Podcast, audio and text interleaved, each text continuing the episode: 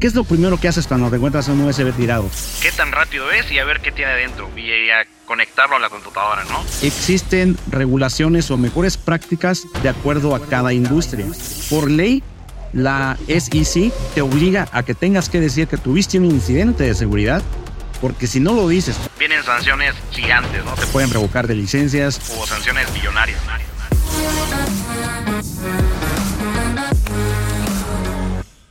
Un gran invitado el día de hoy.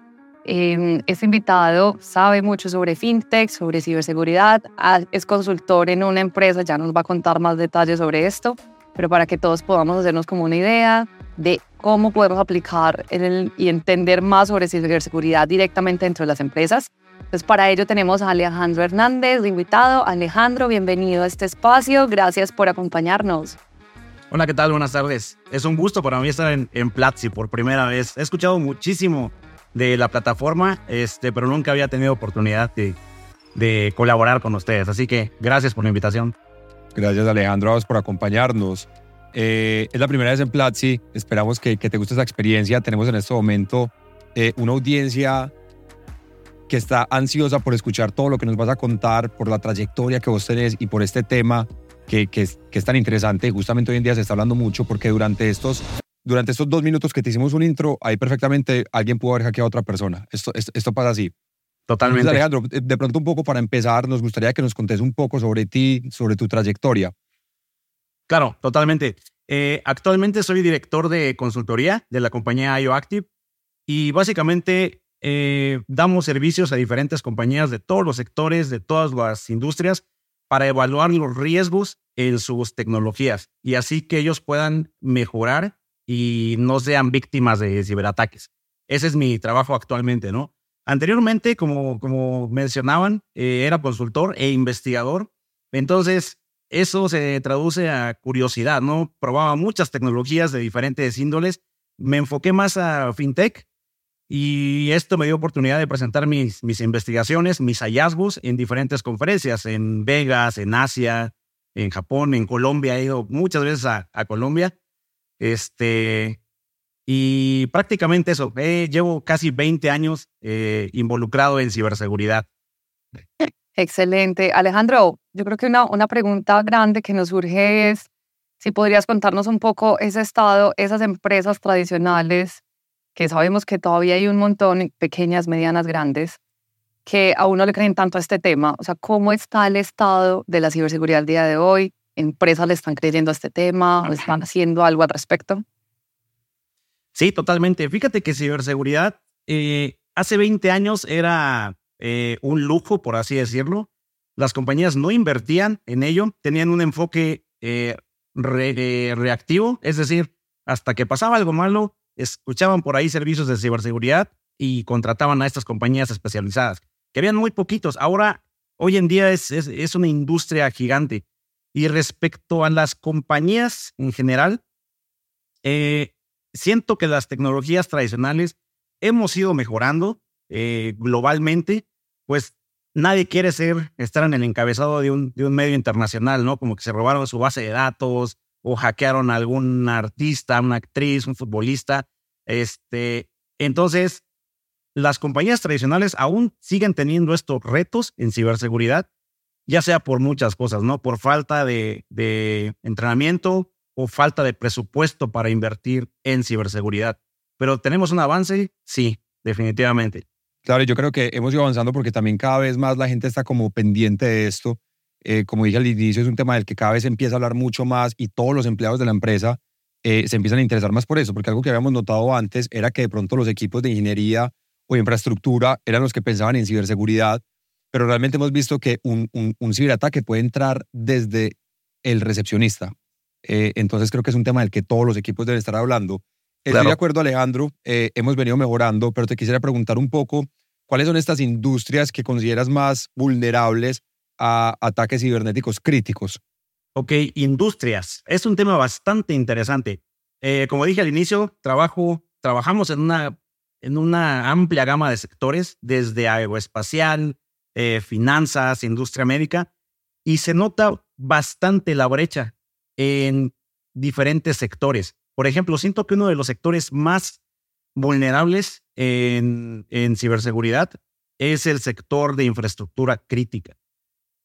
La infraestructura crítica está desarrollada desde hace años básicamente con un background de ingeniería pura, hacer que las cosas funcionaran, hacer que los reactores nucleares funcionaran, que la, la, la red eléctrica funcionara, sin pensar en ciberseguridad, sin pensar en resiliencia. Entonces, si tú haces un escaneo de red básico, por ejemplo, a una de estas eh, redes eléctricas, es muy probable que algo va a empezar a fallar por allí.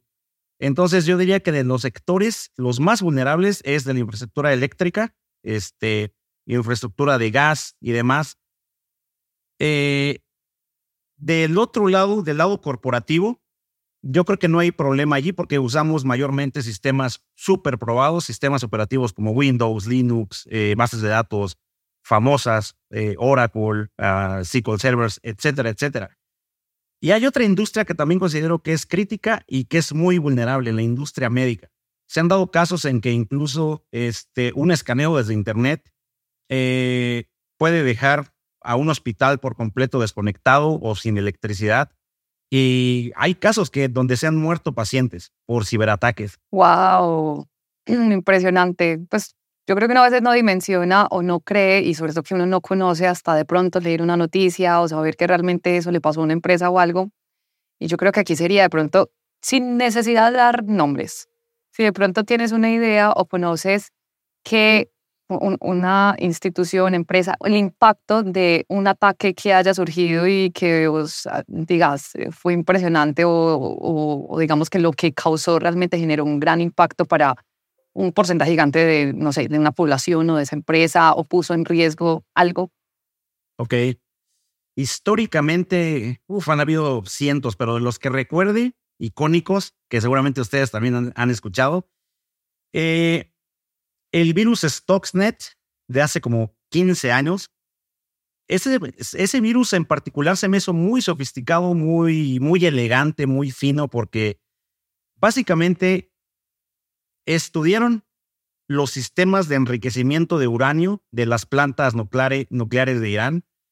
Y es un sistema que requiere equipo eh, eléctrico muy particular de cierto proveedor, pues los atacantes, los que crearon este virus tan sofisticado, tenían el conocimiento de estos micro, microchips hicieron un virus para este microchip y la forma de, infectar la planta nuclear fue a través de una laptop de un ingeniero de mantenimiento que llegó con una USB, infectó, y así que aunque la planta estuviese desconectada al Internet, se infectó todo, los aparatos, los brazos robóticos, los reactores este, de enriquecimiento de uranio dejaron de funcionar. El problema fue que este virus cibernético era tan eh, esparcible que este ingeniero sacó su laptop, la conectó al Internet y el Internet entero se infectó. Este ha sido de los, de los eh, ataques cibernéticos más icónicos, más emblemáticos que recuerde.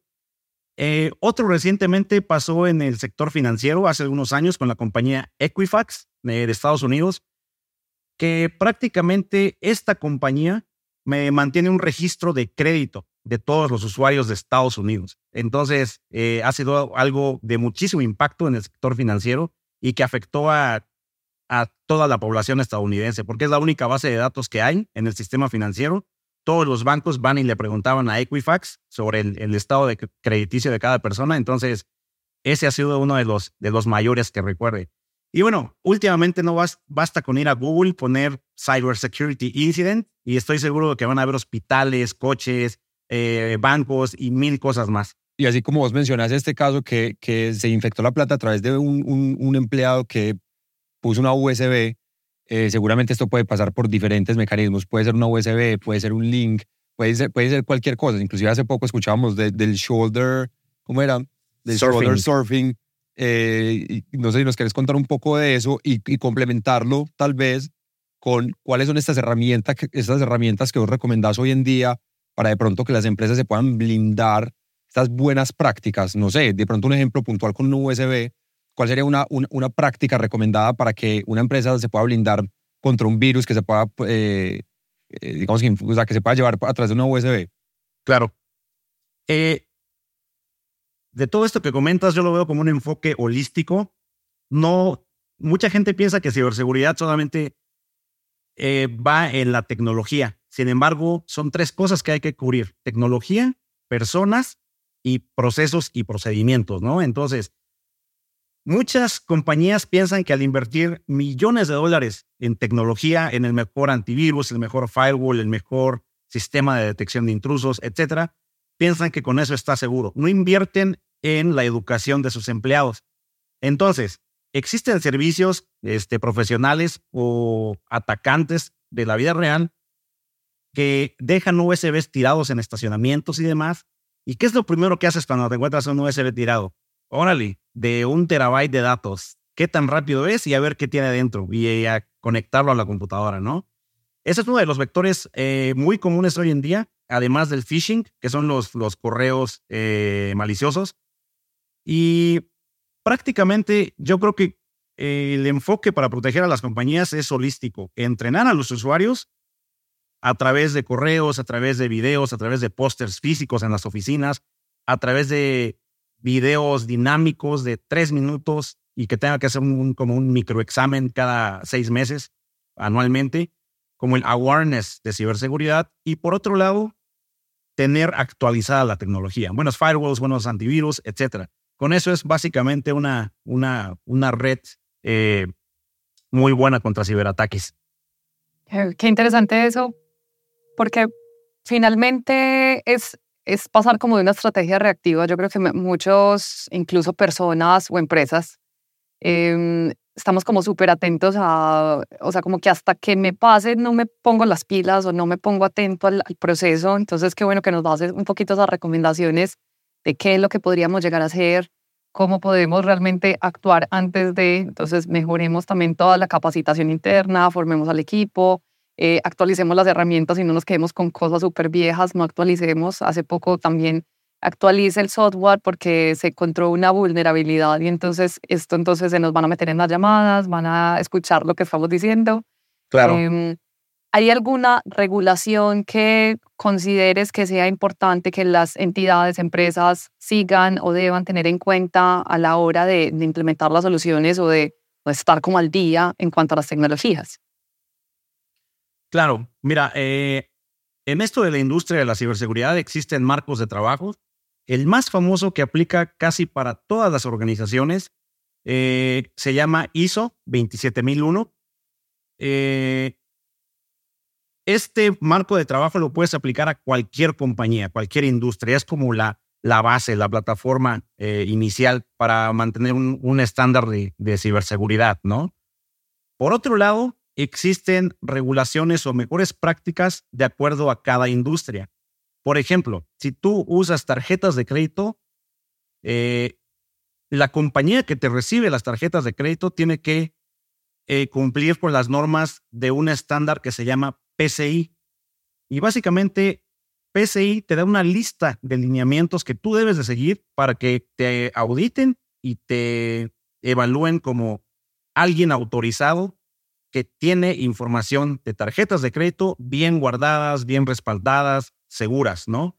Eso es por el lado financiero, es un ejemplo. Por el lado médico, por ejemplo, existe otra regulación que se llama HIPAA, donde prácticamente te dice, oye, aquí esta es la forma correcta y segura de utilizar datos de pacientes, que son datos personales, no datos de, información médica de, tu cuerpo. Y técnicamente es una serie de lineamientos. Entonces, hay diferentes estándares o mejores prácticas de acuerdo a cada industria, pero la base, la base es ISO 27001. Como vos lo mencionas, digamos que dependiendo de cada industria hay ciertas regulaciones eh, no sé de pronto si también dependiendo del país, Alejandro, o esto es más un tema de industria. Eh, dependiendo del país. Por ejemplo, en México tenemos, eh, así como en Estados Unidos, en el sector financiero, en el mercado de, bolsas de valores y demás, existe la SS, la SEC, Securities and Exchange Commission. En México, la equivalente se llama CNBB, Comisión Nacional Bancaria y de Valores. Ellos igual emiten una gran lista para todos los bancos y entidades financieras en México de cosas que deben cumplir. Obviamente muchas de, este, de estos checklists se, se complementan con los ya existentes en mejores prácticas de ISO 27001, con PCI. Entonces, si estás haciendo una auditoría por estos tres estándares de la CNBB, de PCI y de ISO 27001, por ejemplo, tener antivirus actualizado es un check para los tres exámenes, ¿no? Entonces, no es tan, tan complicado hacer los tres. Se van complementando estos estándares, estas mejores prácticas. Claro, totalmente de acuerdo. Vos mencionabas de pronto casos de hackeo a una clínica, a bancos, eh, también acá nuestra comunidad nos ha, nos ha comentado pues de, temas que han pasado en los países, en Argentina, en México, en Colombia. Un, un, hackeo también se lo pueden hacer a uno como persona natural, no necesariamente una empresa. Eh, así que sin duda hay que estar blindados, por lo cual quiero recomendarles que tomen la ruta de ciberseguridad que tenemos en Platzi, porque sin duda ahí van a entender cuáles son, van a entender cuáles son esos mecanismos que usan los hackers y cómo pueden ustedes blindarse, tanto ustedes como persona natural, como a sus empresas, para que no les pase esto a ustedes. Pero vamos a suponer, vamos a suponer, no, esto le ha pasado a mucha gente, Alejandro lo sabe mejor que nosotros. Claro. ¿Qué medidas debe tomar una empresa? Hombre, ya, ya lo hackearon. De hecho, hace poco, y ojalá lo escuchen, tenemos un podcast de una productora de televisión a la que en, en algún momento hackearon. Ya después de haber sido hackeados, ¿cuál es el plan de acción? Uno cómo de reaccionar a esos momentos. Ok, uno, entrar en pánico. No, no es cierto. no, para, para evitar esto, eh, claro, para evitar esto, el, el no corro, no empujo, no grito con los sismos en ciberseguridad, tenemos lo que se llama respuesta a incidentes. Y un plan de respuesta a incidentes no es otra cosa que una lista de, de, de cosas que hay que hacer que las compañías deben tener antes del incidente, durante el incidente y después del incidente. Pero los puntos más importantes de, de, todo este plan es tener identificado qué se va a hacer, documentado y entrenar a la gente responsable de esto, así como, como hay alguien que se, que se encarga de, de evacuar a la gente ante un sismo, están entrenados para ello. Lo mismo en ciberseguridad. ¿Qué pasa cuando alguien eh, te roba la base de datos? ¿Qué hacer? Para no entrar en pánico es Aquí está el procedimiento de respaldo, de monitoreo, de contención. Si se metió un virus a la compañía, ¿qué hay que hacer? ¿Qué compuertas hay que cerrar? ¿Y en qué orden para evitar que el ransomware, por ejemplo, se esparza por toda, por toda la red de la compañía? Entonces, esos son uno de los puntos más importantes. Tener bien identificados los pasos, los roles de cada persona. Y algo bien importante es la comunicación. El darle a la darle a conocer al mundo, al público y a la empresa internamente qué es lo que pasó, qué buscaban los atacantes, si era una nación que intentaba atacar a, la compañía o era un grupo de hackers escondidos en una montaña en, este, en Corea del Norte. Eh, porque, por ejemplo, si tú no le dices a compañías públicas que cotizan en bolsa de valores, este es un tema muy importante, se han puesto muy estrictos con ciberseguridad. Por ley, la SEC te obliga a que tengas que decir que tuviste un incidente de seguridad, porque si no lo dices, te quedas callado, vienen sanciones gigantes, ¿no? Te pueden revocar de licencias o sanciones millonarias. Entonces, es importante el saber cómo contener el incidente y después aprender de ello. Alejandro, una, pregunta que, que, nos surge y que yo creo que con todo este panorama que nos pintas un poco es, ¿Cómo es esa tendencia en, en cuanto al, a ciberseguridad? O sea, ¿para dónde va el tema? ¿Qué es lo que debería estar prestando la atención las empresas? Que hay unos elementos que uno, de nuevo, ya uno sabe que es como, como lo reactivo, ya sabemos que si nos pasa, qué es lo que tenemos que hacer, pero también hay que tener en cuenta unos, unos elementos súper proactivos, o sea, y previamente ir siempre entrenando a la gente, pero ¿qué es eso nuevo? ¿Qué es lo que está marcando la parada o hacia dónde está yéndose un poco el estado del arte? En los temas de ciberseguridad enfocados hacia las empresas? ¿Qué es lo que deberían ellos estar pensando y, estar atentos? Claro. Enfocado a las empresas, yo creo que eh, una de las tendencias que, y que está en boga y va a seguir por los siguientes años es evidentemente la inteligencia artificial. Entonces, la IA viene abarcando todo el aspecto de industrias y todo el aspecto de, en conocimientos. Y particularmente en ciberseguridad, Existen nuevas herramientas tecnológicas que las empresas podrían utilizar para monitorear de mejor forma todo lo que está pasando en sus redes y así evitar brechas de seguridad, este, encontrar ataques a tiempo, contenerlos a tiempo, este, y, y, y por el lado por profesional, que no existe tecnología que se maneje por sí sola, entonces tienes que saber utilizar esas herramientas y ahí viene la importancia del entrenamiento, ¿no?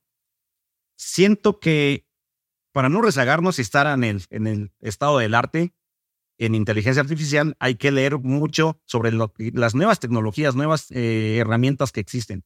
Porque, por ejemplo, en ciberseguridad ya está eh, pronosticado que los siguientes años, debido a la sofisticación de estos algoritmos, vamos a tener muchos ataques más específicos a correos electrónicos. Ya no van a ser tan malos como tu tío de Nigeria que de repente se encontró 100 millones de dólares y te quiere dejar como heredero, ¿sabes? Que te das cuenta de volada que es algo falso, que es un correo eh, de phishing. Ahora los ataques de phishing van a estar más sofisticados, más elegantes, más realistas, este, y por otro lado tenemos herramientas, ¿no? Del, del lado defensivo más, más modernas y más, este, más humanas, por así decirlo. Entonces, para las compañías hay que mantenernos al día con inteligencia artificial. De verdad que muy interesante este tema. Esto sin duda, Anita, es un tema en el que nos podríamos quedar hablando varias horas porque es, difícil pues abarcar tantas cositas que hay. Eh, pero por lo pronto, vayan y tomen la ruta de ciberseguridad. En serio, es, es, es muchísimo lo que pueden aprender para tomar, para tomar, digamos que prevención y blindarse frente a cualquier ataque. Y bueno, llegamos al final de esta entrevista. Alejandro, te agradecemos por habernos acompañado. Increíble todo lo que nos contaste. Eh, me gustaría cerrar rápidamente con dos consejos puntuales para todas las personas que nos escuchan y nos ven en este momento que les quisieras dar. No reusen contraseñas, háganlas complejas y lo mejor, actualicen su software, todos sus programas y demás. Con eso tienen. Ahí tienen dos accionables para que los puedan hacer ya mismo. De nuevo, Alejandro, muchas gracias por acompañarnos. A todas las personas que nos escucharon, recuerden que este fue un episodio de Platzi Podcast, el cual pueden escuchar ahora mismo en todas sus plataformas de streaming favoritas. Anita, mil gracias y nos vemos en un próximo episodio. Adiós. Gracias, Santi, y gracias, Anita. Que estén bien. Buena tarde. Chao.